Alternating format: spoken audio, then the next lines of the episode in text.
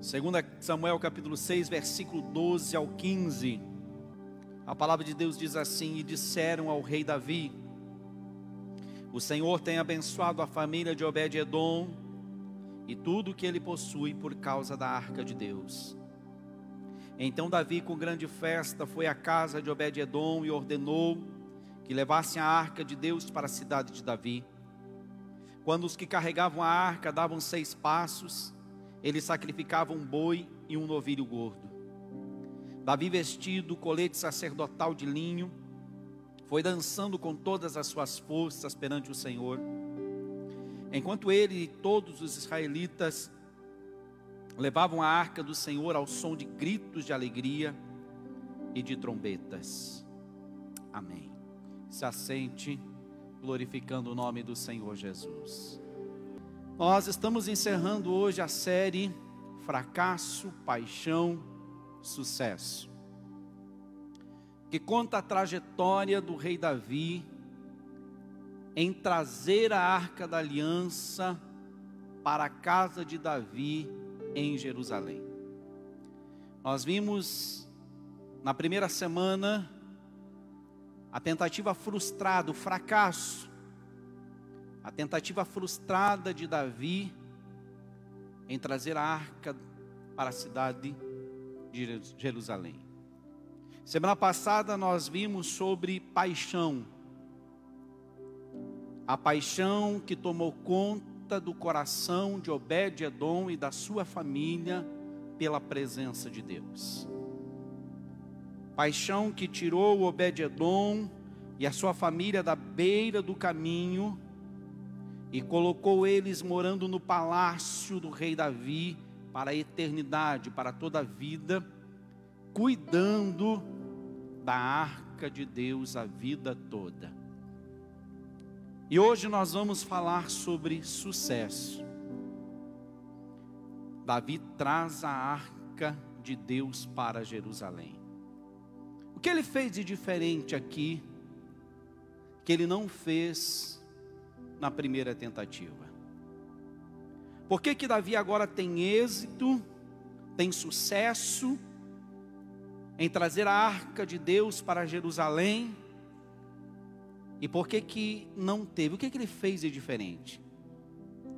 A primeira coisa que Davi fez de diferente, Davi buscou direção de Deus na sua palavra para trazer a arca de Deus para Jerusalém. Na primeira tentativa frustrada, Davi usa de pragmatismo. Pragmatismo, a grosso modo, de uma maneira muito simples, significa se está dando certo, tudo bem. Se está dando certo, não tem problema nenhum. E o pragmatismo ele nos leva a ir pelo que os outros estão fazendo, sem nos preocupar se isso está quebrando algum princípio ou algum preceito incontestável de Deus. Estão fazendo, está tudo bem, vamos fazer também. O pragmatismo nos leva a ter esse tipo de atitude. Ah, fulano está fazendo isso, a vida dele continua do mesmo jeito, então não tem problema fazer também. Então nós não, não nos preocupamos em ver se o que a pessoa está fazendo, embora as coisas estejam caminhando de uma maneira aparentemente correta, se está quebrando algum princípio de Deus, se está quebrando algum preceito incontestável de Deus que que Davi faz? Davi vai pelo que os outros estão fazendo e pelos conselhos humanos na primeira tentativa. Nós vimos lá os filisteus estavam com a arca, colocaram a arca num carro de boi novo e mandaram a arca embora. Davi olhou, não, se deu certo, se deu certo, está tudo bem, vamos fazer também. Fez a mesma coisa. Colocou a arca num carroção novo, bois novos, e vamos embora. E fracassou. porque usou de pragmatismo, porque usou de um conceito de que se os outros estão fazendo e se está dando certo, está tudo bem. Ou às vezes nós mesmos começamos a fazer as coisas fugindo da realidade do que Deus tem para nós. Ah, mas está tudo bem, está dando certo, então vamos seguir em frente. A ignorância, queridos, ela não serve de desculpa. A palavra inspirada de Deus expressa a sua vontade, em geral, no tocante à vida, e ela deve ser observada por quem tem o temor do Senhor. Na segunda tentativa, Davi segue o dogmatismo. Dogmatismo significa um conjunto de preceitos de caráter incontestável da teologia. Princípios invioláveis de Deus. Doutrinas que não podem ser quebradas. Preceitos que não podem ser quebrado, princípio que não pode ser quebrado. O que, que está acontecendo aqui na segunda tentativa, em que Davi vai trazer a arca para Jerusalém, Davi está consultando a palavra de Deus. Davi não está indo mais pelo que os outros fizeram, porque estava fazendo e estava dando certo. Não está indo mais agora pelos conceitos humanos, mas agora ele está indo pela palavra e doutrina de Deus, pelos preceitos de caráter incontestável de Deus, pelos princípios invioláveis do Senhor. Ele está com os pergaminhos de Levíticos na mão, está com os pergaminhos de Deuteronômio e está analisando cada passo, desde quando a arca foi construída e como ela deveria ser transportada. Olha o que ele diz em 1 Crônicas, capítulo 15, versículo 13. Pelo fato de vocês não terem carregado a arca, ele está falando dos levitas. Pelo fato deles não terem carregado a arca na primeira vez, a ira do Senhor nosso Deus causou destruição entre nós. Nós não o tínhamos consultado sobre como proceder. Ele simplesmente foi fazendo o que os outros fizeram. Ele simplesmente foi agindo da maneira que as pessoas estavam agindo. Está dando certo, tudo bem, vamos embora. E vocês sabem o que aconteceu. Houve destruição, houve morte. Mas agora, ele está com a palavra de Deus na mão. Agora está olhando como que deve ser feito, cada passo, cada decisão que deve ser tomada, quem deve levar a arca, de que maneira a arca deve ser carregada, o que deve ser feito no transporte da arca durante o caminho em que a arca está sendo levada. Ele agora está olhando para as doutrinas, ele está olhando para a lei, ele está olhando para os princípios, ele está olhando para a verdade da palavra de Deus. E o Salmo 119, 160 diz: A verdade é a essência da tua palavra e todas as tuas justas ordenanças são eternas. Se nós quisermos ter sucesso na nossa vida, nós precisamos da Bíblia. Nós precisamos estudar, nós precisamos ler, nós precisamos conhecer as doutrinas de Deus, nós precisamos conhecer os princípios de Deus, nós precisamos entender como que tem que ser a nossa conduta diante de Jesus, nós precisamos entender como tem que ser o nosso caminhar na presença de Deus, nós precisamos, e queridos, está tudo aqui. A gente começa a ler a Bíblia, e a gente começa a olhar a nossa volta, tudo que nós vivemos nesse mundo, tudo está pautado na Bíblia. As leis que regem um país, aonde que os homens tiraram o exemplo para criar leis? As leis servem para impedir o caos. Sem leis, há caos. E aí você vai para os Pentateucos, Gênesis, Êxodo, Levítico, Números, Deuteronômio. E ali tem todo o regimento de como uma nação tinha que proceder. E às vezes você olha, e parece algo tão absurdo, mas aí você começa a entender, você começa a analisar e começa a entender que se eles não agissem daquela maneira, morreriam de alguma infecção, morreriam de alguma doença. Se eles comessem alguma coisa naquele tempo, do jeito que eles viviam, isso traria alguma doença, traria alguma coisa que mataria o povo. Oséias diz: O meu povo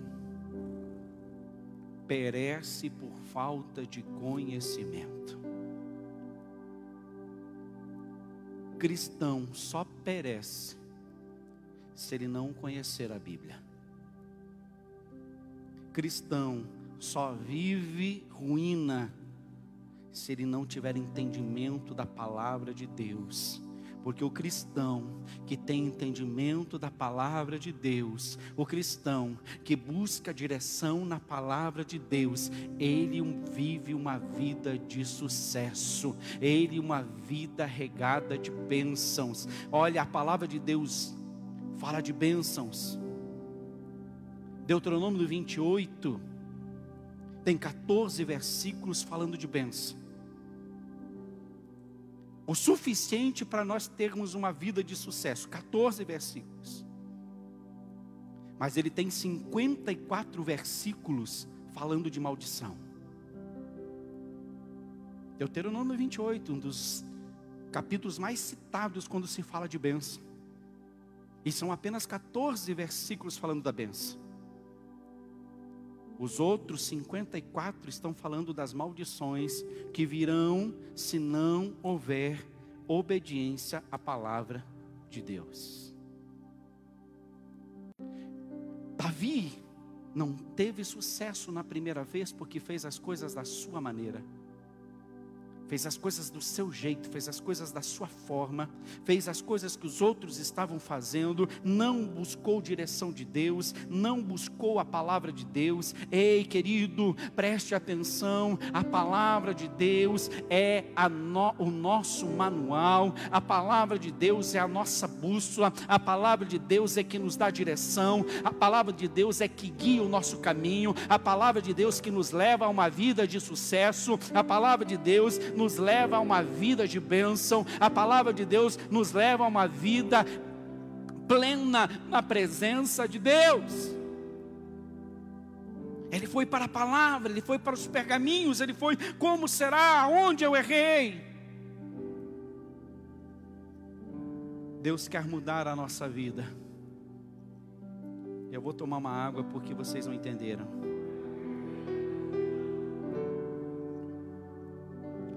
Deus quer mudar a nossa vida com a Sua palavra. E só Jesus, só Jesus, através do Espírito Santo, pode remover as vendas e conceitos deste mundo que nos impede de viver uma vida de sucesso.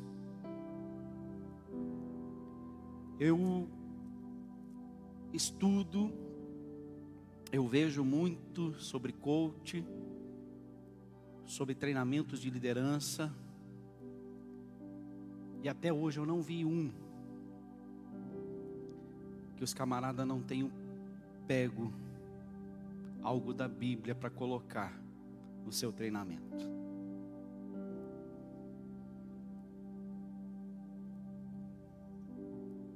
Tudo de sucesso que podemos viver nesse mundo está dentro da palavra de Deus. se a seguirmos da maneira correta, se a vivermos da maneira certa, nós vamos ter sucesso em todas as áreas da nossa vida. Não é que nós não vamos ter luta, as lutas virão, mas nós passaremos por elas vencedores em nome de Jesus. Então, o primeiro princípio que nós aprendemos aqui, princípio para termos sucesso em tudo que fizermos, o primeiro princípio, buscar direção de Deus através da Sua palavra. Está com dúvida de alguma coisa? Não sabe que decisão tomar? Não sabe para onde ir? Não sabe como fazer? A Bíblia tem a resposta. A palavra de Deus tem a resposta. O Senhor tem a resposta para a sua vida. 1 Crônicas 15, 2 diz assim: Então Davi disse: Somente os levitas poderão carregar a arca de Deus, pois o Senhor os escolheu para transportarem a arca do Senhor e para ficarem sempre a seu serviço. 1 Crônicas 15, 14 e 15. Então os sacerdotes, os levitas, se consagraram para transportar a arca do Senhor, o Deus de Israel.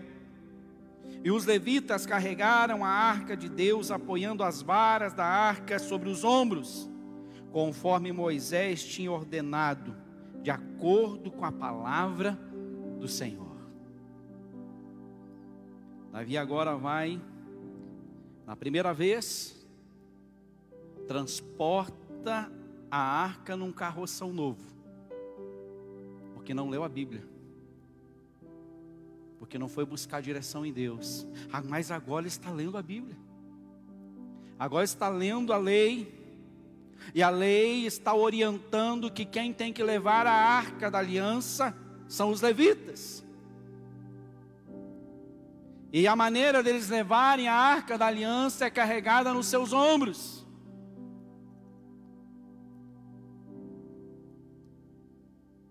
Nos dias de hoje, querido, a responsabilidade de levar a presença de Deus é nossa,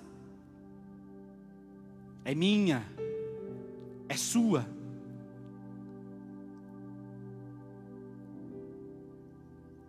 eu vou quebrar um paradigma que talvez alguns tenham na sua mente. Você já perguntou para alguém e disse, perguntou, e aí, você, qual que é o teu ministério?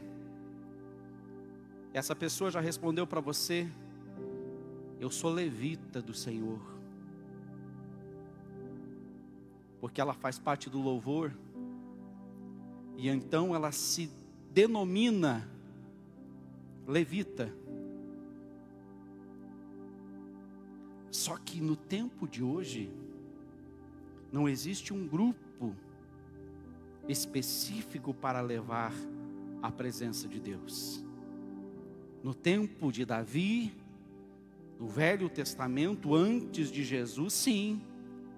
Antes de Jesus era a tribo de Levi, eram os filhos de Arão, eram designados para levar a arca, eram os sacerdotes que prestavam serviço no templo e cuidavam dos utensílios do templo e cuidavam da arca. Sim, lá no Velho Testamento, sim, existia um povo específico para cuidar da arca de Deus e da presença de Deus, mas quando Jesus vem, meu irmão, quando Jesus vem, quando ele morre na cruz, a palavra de Deus diz que o véu o véu do templo é rasgado de baixo, de cima para baixo, dando acesso a todas as pessoas à presença de Deus. Hoje não existe um grupo específico para levar a presença de Deus. Todos, todos somos escolhidos, todos somos chamados para levar na nossa vida a presença do Deus Todo-Poderoso. Nós somos somos os condutores da presença de Deus. Nós somos, pode aplaudir ao Senhor. Nós somos os condutores da presença de Deus.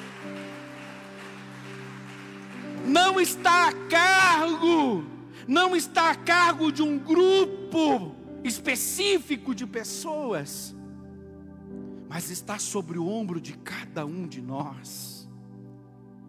Não está sobre o ombro de um grupo específico, não, está no ombro de cada um de nós. Eu, você. Preste atenção. Davi pega os levitas na primeira vez, ele vai com os melhores, os 30 mil melhores, e nada contra termos o melhor. Quem não quer ter um betão na guitarra? Hã? Quem não quer ter um camarada que entende do assunto, fazendo a coisa acontecer? Nós todos podemos ser o melhor de Deus. Mas aqui, Ele pega os escolhidos, Ele pega os chamados, eles pegam os que não têm herança, para conduzir a arca. E alguém pode dizer nessa noite, mas eu, pastor, eu não tenho chamado. Puxa, que engano terrível que você está cometendo. Porque se você está aqui nessa noite, se você está conosco online, você tem chamado. Alguém pode dizer, mas pastor, eu não sou capaz eu não tenho capacidade. E é você que Ele quer, porque o prazer dele é pegar aquele que não é e fazê-lo ser. O prazer dele é pegar um viciado e torná-lo um pregador da palavra de Deus. O prazer dele é pegar uma pessoa analfabeta e torná-la uma missionária.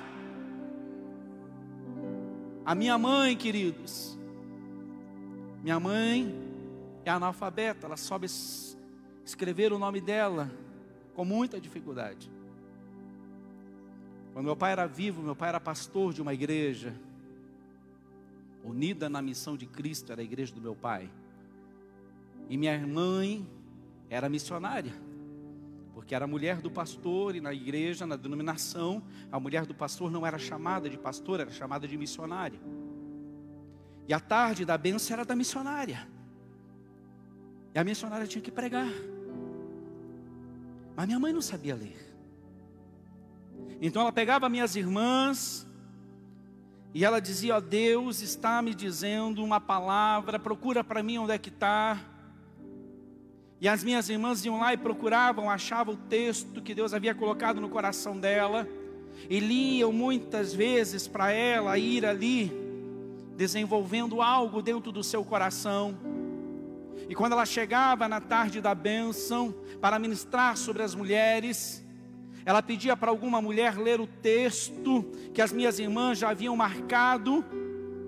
Alguém lia o texto, e com a leitura daquele texto feita por outra pessoa, ela pregava o Evangelho às pessoas. Ei, você não precisa saber, sabe por quê? Porque aquele que está dentro de você vai te ensinar todas as coisas, diz a palavra do Senhor. O Espírito Santo é quem nos ensina todas as coisas. Se você está aqui, se você recebeu Jesus, Ele ele te escolheu para levar a presença dEle à sua casa, à sua família, ao seu lar, no seu trabalho. É nos seus ombros que a presença vai. Ele te escolheu. Não diga que você não pode. Pastor, mas eu liderar uma célula. Eu ia fazer uma piada aqui, mas não vou. Muito de mau gosto. Aí veio um negócio na minha cabeça aqui agora que só o sangue do cordeiro. Depois no particular, se quiserem saber, eu conto. Mas eu liderar uma célula. Irmão, você não sabe quem era eu. A gente não tem ideia. Às vezes a gente olha alguém. Hoje nós estamos lembrando de um testemunho do pastor Rony Oliveira. Pastor Rony Oliveira, pastor na Argentina, profeta Rony Oliveira. Quando ele tinha 16 anos, tinha um evento gospel muito grande na cidade do Espírito Santo. No verão, na praia. E ele era bandido, ele era ladrão. E ele pegou a sua quadrada, como ele dizia, sua pistola, colocou na cinta e foi para a beira da praia porque ele falou que naquele dia ia render muito, porque tinha muita gente. E uma mulher, uma cantora, está ministrando um louvor. E de repente ela para o louvor, uma multidão, uma multidão de pessoas, milhares. Ela para o louvor e diz: Ei, eu quero falar com você que já tentou se matar. E ele parou e pensou: eu já tentei me matar, mas não sou eu. Você já tentou se matar três vezes? É, eu já tentei me matar três vezes, mas eu acredito que não sou eu. E ela falou: Você tentou se matar aos 12, aos 8 anos de idade. Eu vi você tentar se matar aos 8 anos de idade. Eu vi você tentar se matar aos, aos 12 anos de idade. Eu vi você tentar se matar aos 14 anos de idade. E de repente ela pediu para abrir o corredor: Abra um corredor para mim. E abriu o corredor. Aquele mar de gente abriu. E ele ficou parado no meio do corredor. E a cantora Cassiane desceu: É você. É você que Deus está chamando. É você que Deus está escolhendo. E aquele jovem jogou a sua arma fora e entregou a sua vida ao Senhor Jesus Cristo. Era um traficante, era um bandido, era um zero à esquerda da sociedade. Em dois anos, em dois anos, ele estava pregando em todas as nações do mundo. Em dois anos, ele se tornou um profeta chamado Rony Oliveira. E eu vi esse homem pregar e contar o testemunho, porque ele foi pregar na igreja da pastora sem ela saber quem ele era. Quando ele terminou, ele contou o testemunho e disse: A mulher que cantou naquele dia foi essa mulher, foi a pastora Cassiane, e a pastora Cassiane pulava e gritava de alegria: Ei, não importa o que você fez, ei, não importa quem você é, não importa o seu passado, Ele te escolheu para levar a presença dEle às nações. Se prepare, porque Deus vai te usar. Se prepare. E aqui nós entendemos, olha o que, que a Bíblia diz. 1 Pedro 2,9: Vocês, porém, são geração eleita. Quem é geração eleita aí da glória a Deus? Na sua casa aí da glória a Deus também. Sacerdócio real nação santa, povo exclusivo de Deus, para anunciar as grandezas daquele que te chamou das trevas para a sua maravilhosa luz. Nós somos os sacerdotes do nosso dia, nós somos os sacerdotes do nosso tempo, nós somos os levitas responsáveis por transportar a presença de Deus. Olha o que que diz Isaías capítulo 61, versículo 6. Vocês serão chamados. Quem aqui foi chamado, diga glória a Deus. Mais forte. Quem aqui foi chamado, diga glória a Deus. Vocês serão chamados sacerdotes do Senhor, ministros do nosso Deus. Ele não está dizendo aqui, ó, você que tem uma credencial de pastor, você que faz parte do corpo diaconal, você que faz parte do louvor, você que é ministro, você que é isso, você que é aquilo, não. Ele está dizendo: vocês foram chamados sacerdotes do Senhor, ministros do nosso Deus. É para mim, é para você, é para todos. Todos que amam e seguem Jesus também são sacerdotes, porque são dedicados ao serviço de Deus. Aqui nós temos o segundo princípio que nós aprendemos com isso. Entender que somos chamados para levar a presença de Deus. O primeiro princípio, buscar a direção de Deus através da Sua palavra. O segundo princípio para ter sucesso é entender que somos chamados para levar a presença de Deus.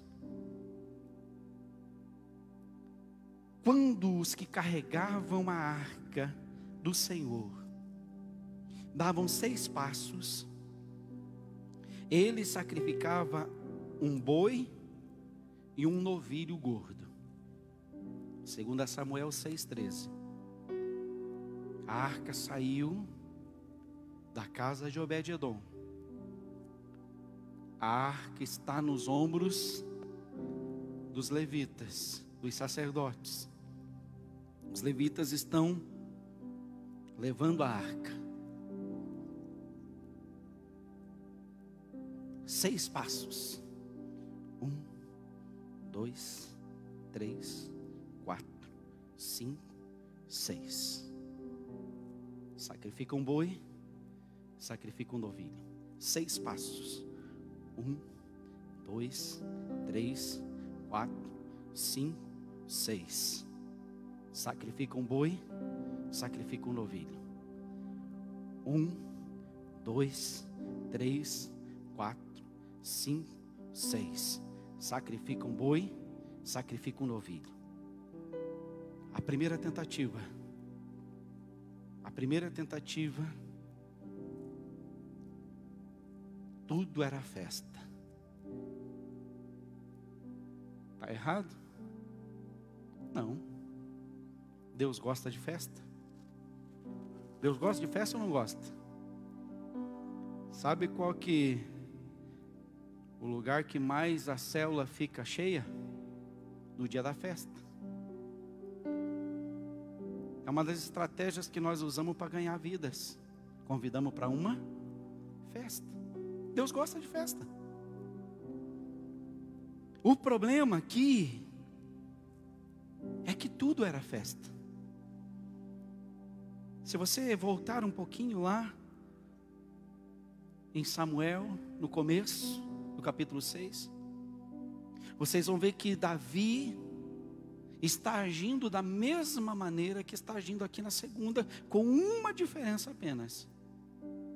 Está dançando, está festando, está com o pandeiro na mão, a coisa tá, o grupo Pérola está lá, ó, lançando coisa, coisa linda, mas é só festa. Quando nós vivemos só festa, nós vamos encontrar destruição. Agora, na segunda tentativa, na segunda tentativa, não está diferente na questão da festa. Está lá o Douglas do pandeiro, tá as, as irmãs do grupo Pérola, seus véus, com suas coreografias, Estão as crianças dançando e tá lá e pula e alegria e dança. Só que tem sacrifício. Não é só festa. Tem sacrifício. Na nossa caminhada com Deus, temos que sacrificar a nossa vontade para viver a vontade de Deus. E alguém pode me questionar: e dizer: Mas sacrifício, pastor? Jesus já pagou na cruz do Calvário. Jesus já fez o sacrifício por nós. Sim, e você está certo. Para nossa salvação. Para nossa salvação, está zerado, irmãos. Precisamos fazer nada. Mas para caminhar na presença de Deus e carregar a presença dele dentro de nós, nós temos que matar a nossa carne. Nós temos três inimigos: o mundo, o diabo e a carne. O mundo e o diabo, a gente vence pela fé. Mas a carne, a gente precisa fugir dela, precisa matar ela. Davi para a arca, a cada seis passos dos sacerdotes, para sacrificar. Isso aqui também trabalha os nossos anseios, isso aqui também trabalha as nossas ansiedades. Porque imagine o povo lá em Jerusalém, está ansioso. O povo lá em Jerusalém está às portas da cidade esperando a arca. Davi saiu e está demorando voltar, sabe por quê? Porque ele está sacrificando. Sem sacrifício não tem sucesso. Nós queremos, queridos, que Deus faça as coisas como nos Vingadores, no estalo de um dedo, pá, está tudo resolvido. Está tudo normal de novo. Mas só que não é assim que funciona. A nossa caminhada existe renúncia. A nossa caminhada existe sacrifício. Sacrifício muitas vezes rejeitar aquilo que todo mundo está fazendo, mas eu, como cristão, não vou fazer. Ah, fulano fez e está tudo bem com a vida dele. Então, querido, o problema é dele. Você tem um Deus que tem doutrinas, você tem um Deus que tem princípios, e esse Deus exige o sacrifício da carne. Esse Deus exige que nós matemos a nossa carne. E o terceiro princípio que nós aprendemos aqui é que temos que dar prejuízo à nossa carne. Davi matou centenas de bois e novilhos até chegar em Jerusalém. Para não errar de novo. Para que quando chegasse lá fosse festa. O sacrifício não pode ser triste. O sacrifício tem que ser prazeroso. Não havia tristeza ali, havia tristeza lá na primeira tentativa aonde Uzá morre por tentar pela sua força segurar a presença de Deus, mas aqui há sacrifício, mas não há tristeza. Aqui há sacrifício e há festa. Aqui há sacrifício e alegria, porque quando você sacrifica a tua vontade, os céus entram em festa. Quando você sacrifica a tua carne, o céu, o Senhor Jesus, o Pai, olha e diz: "Olha lá, alguém que eu vou poder usar. Olha lá, alguém que vai usar de responsabilidade responsabilidade para levar a minha presença. O céu entra em festa quando nós fazemos o sacrifício.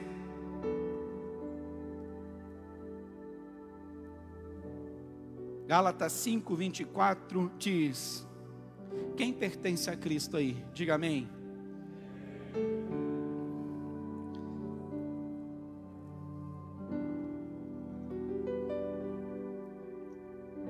Quem pertence a Cristo? Então se prepara.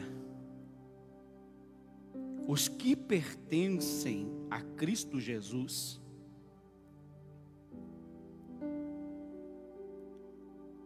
vou pegar essa cruz. Eu esqueci de pegá-la de manhã, mas eu vou pegar agora. Não sou Jesus, mas vou carregar a cruz, irmãos. Aqui, ó. Meio desajeitado, né? Mas é para o pessoal lá de casa ver, senão eu ia fazer ali mesmo. Vou voltar aqui, Gálatas 5:24. Quem pertence a Cristo? Vocês ainda pertencem a Cristo?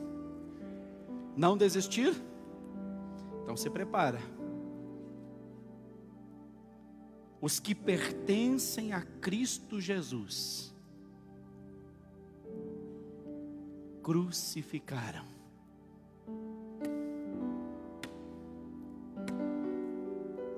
Crucificaram o sacrifício.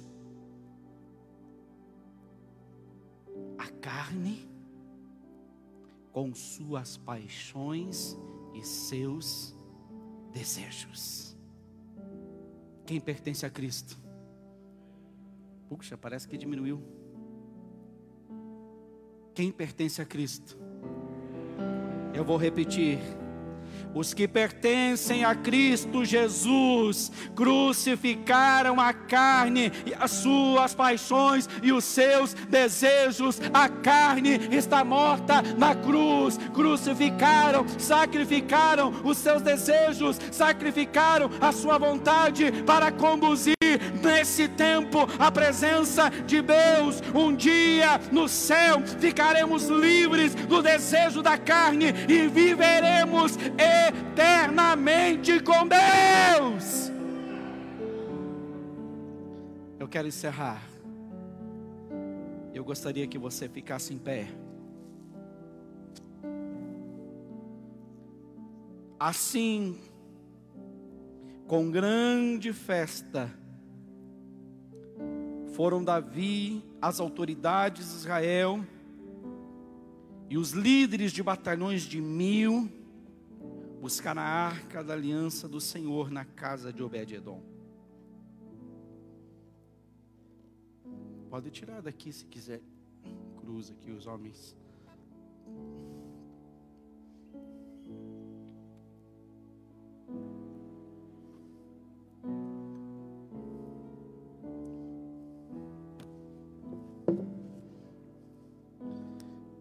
Dizer, irmão, parece parece algo tão difícil. Mas depois que você começa a deixar o Espírito Santo conduzir você, o seu desejo não se torna mais importante. O que a tua carne deseja não se torna mais importante. Porque a presença de Deus ela grita aqui dentro de você. A carne diz: para que orar?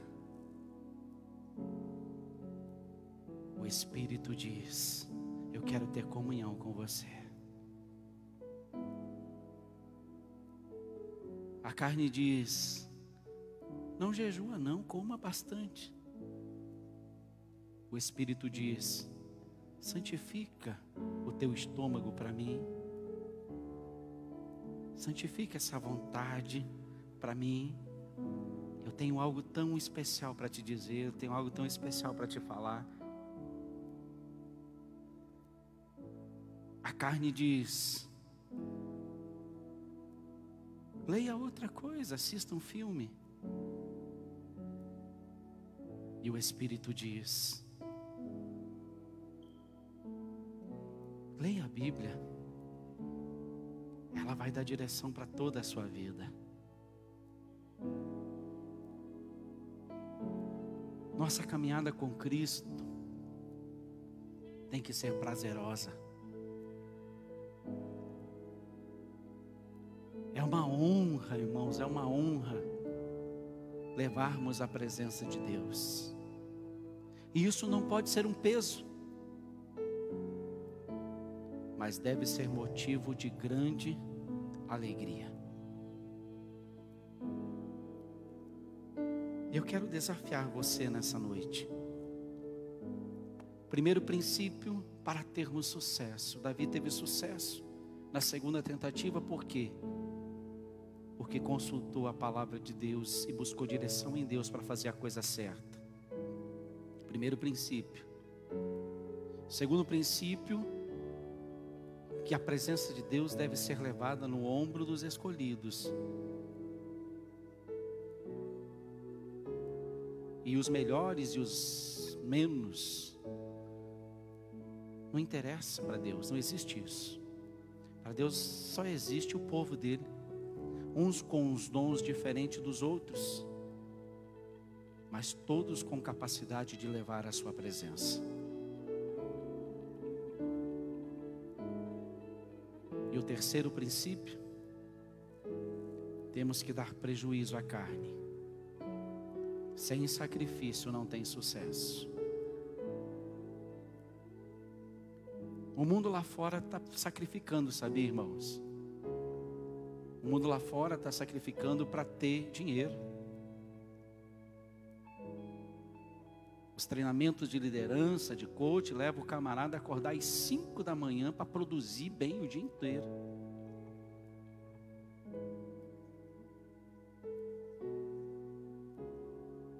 E eu acordo às 5 da manhã para me encontrar com Jesus todo dia. Mas lá fora eles pagam um preço. Siga um camarada que ele acorda todo dia às cinco para poder escrever o livro dele, para poder produzir tudo que ele quer na empresa dele, para poder fazer todos os seus treinamentos, para chegar em casa às quatro, cinco da tarde, ficar com a sua família. Sacrifício. E nós temos ciência disso muito antes deles. E que preço nós estamos pagando?